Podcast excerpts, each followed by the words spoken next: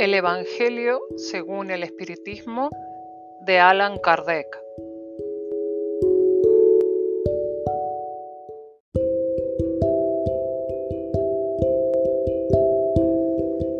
Capítulo 6. El Cristo Consolador.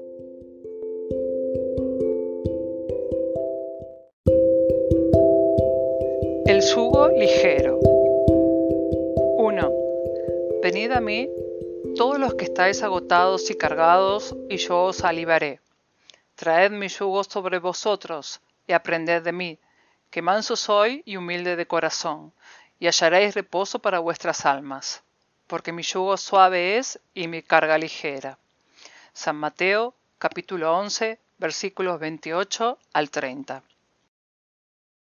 2 todos los sufrimientos, miserias, desengaños, dolores físicos y pérdidas de seres queridos, encuentra su consuelo en la fe en el porvenir y en la confianza en la justicia de Dios que Cristo vino a enseñar a los hombres. Para el que nada espera después de esta vida o que simplemente duda, al contrario, las aflicciones caen sobre él con todo su peso y ninguna esperanza viene a endulzar su amargura. Esto es lo que hizo decir a Jesús, Venid a mí, todos los que estáis agitados y cargados, y yo os aliviaré. Sin embargo, Jesús pone una condición a su asistencia y a la felicidad que promete a los afligidos. Esta condición está en la ley que enseña.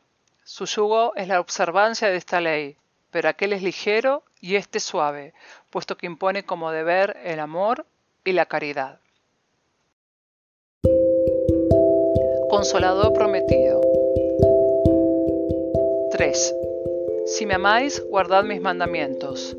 Yo rogaré al Padre y os dará otro consolador, para que more siempre con vosotros.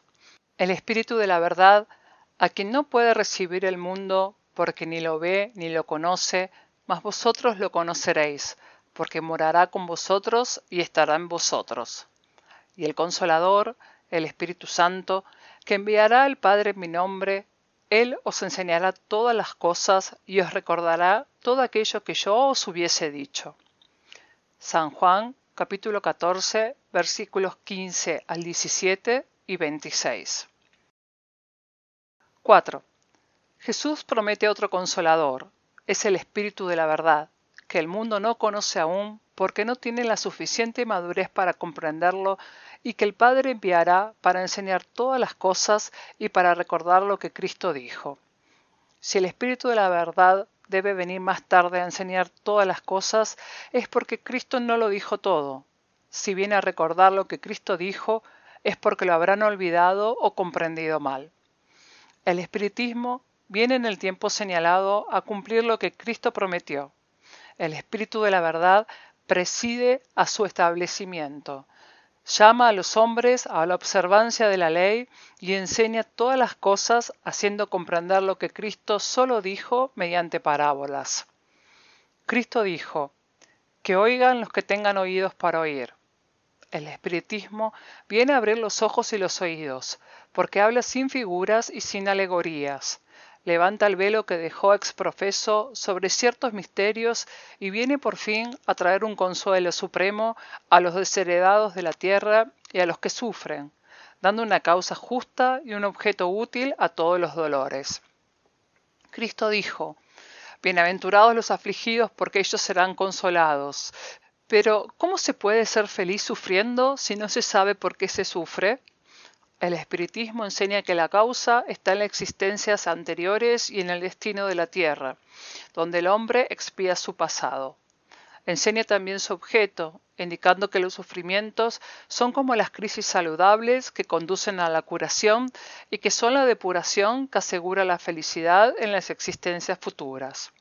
El hombre comprende que ha merecido sufrir y encuentra justo el sufrimiento Sabe que este sufrimiento ayuda a su adelantamiento y lo acepta sin quejarse, como el trabajador acepta el trabajo que debe reportarle su salario. El espiritismo le da una fe a toda prueba en el porvenir, y la duda punzante no tiene acceso en su alma, haciéndole ver las cosas desde lo alto. La importancia de las vicisitudes terrestres se pierden en el vasto y espléndido horizonte que abarca, y la perspectiva de la felicidad que le espera le da paciencia, resignación y valor para marchar hasta el final del camino. De este modo, el espiritismo realiza lo que Jesús dijo del consolador prometido, conocimiento de las cosas que hace, que el hombre sepa de dónde viene y a dónde va y por qué está en la tierra, recuerdo de los verdaderos principios de la ley de Dios y consuelo por medio de la fe y la esperanza.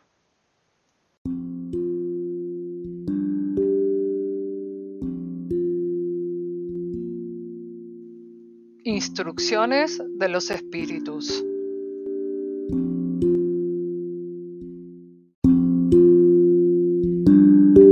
Advenimiento del Espíritu de la Verdad.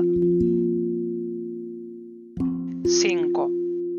Vengo, como en otro tiempo, entre los hijos descarriados de Israel, a traeros la verdad y a disipar las tinieblas. Escuchadme. El espiritismo, como otras veces mi palabra, debe recordar a los incrédulos que sobre ellos reina la verdad inmutable, el Dios de bondad, el Dios grande que hace crecer la planta y levantar las olas. Yo revelé la doctrina divina, yo, como un segador, até en haces el bien esparcido por la humanidad y dije, venid a mí vosotros los que sufrís. Pero los hombres ingratos se desviaron del camino recto y ancho, que conduce al reino de mi Padre, y se han extraviado en los ásperos senderos de la impiedad.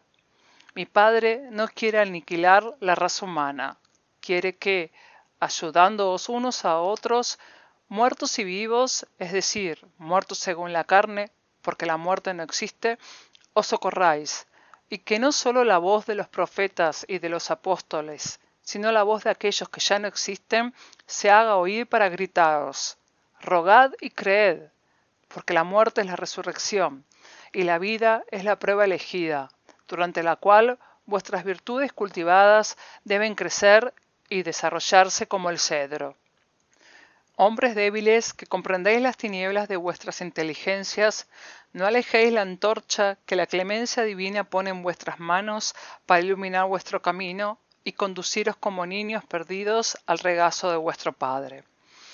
Estoy demasiado conmovido de compasión por vuestras miserias, por vuestra inmensa debilidad, para no tender una mano caritativa a los desgraciados extraviados que, viendo el cielo, caen en el abismo del error.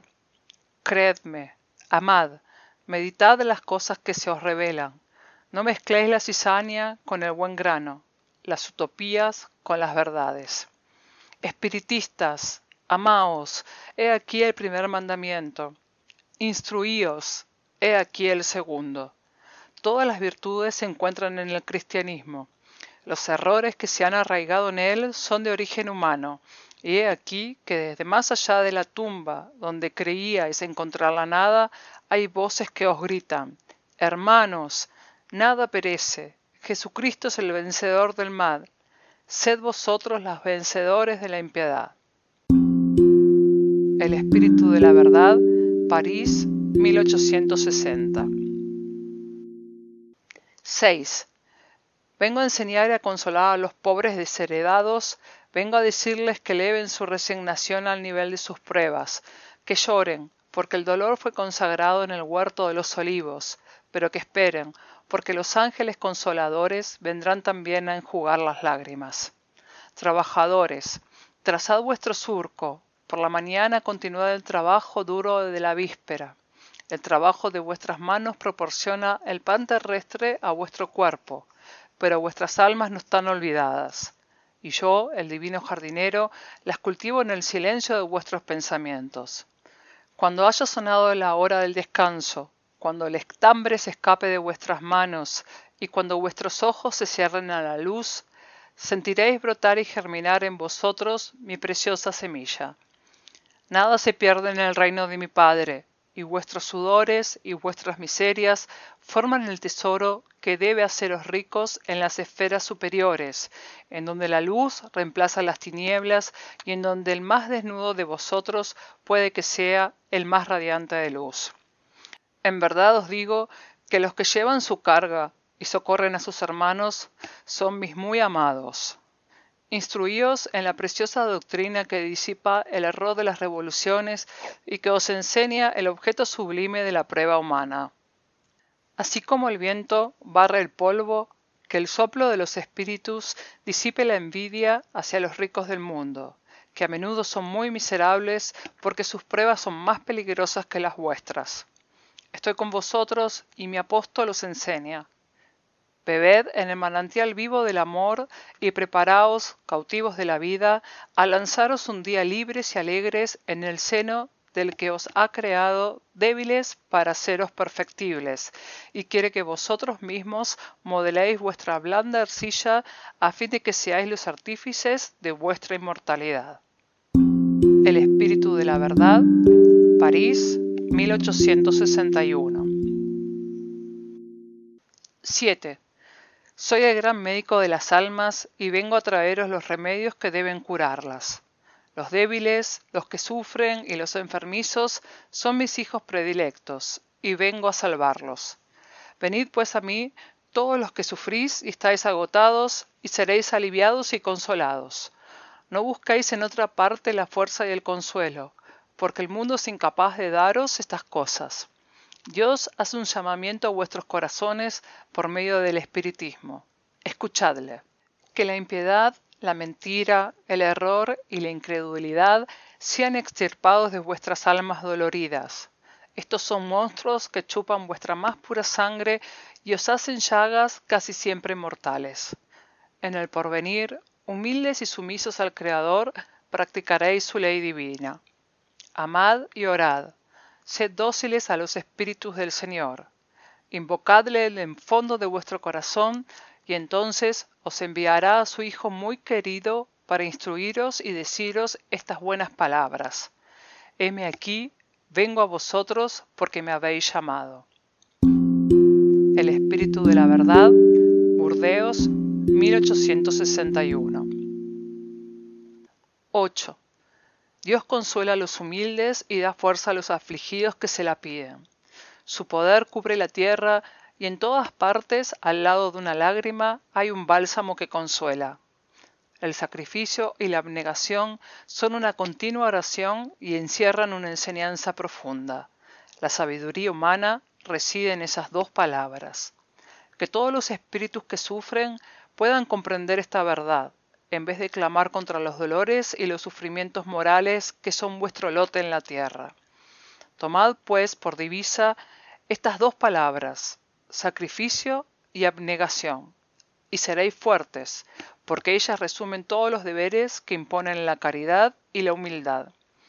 El sentimiento del deber cumplido os dará el reposo del espíritu y la resignación. El corazón late mejor, el alma se calma y el cuerpo no desfallece, porque el cuerpo sufre tanto más cuanto el espíritu está más profundamente herido. El espíritu de la verdad, Habre 1863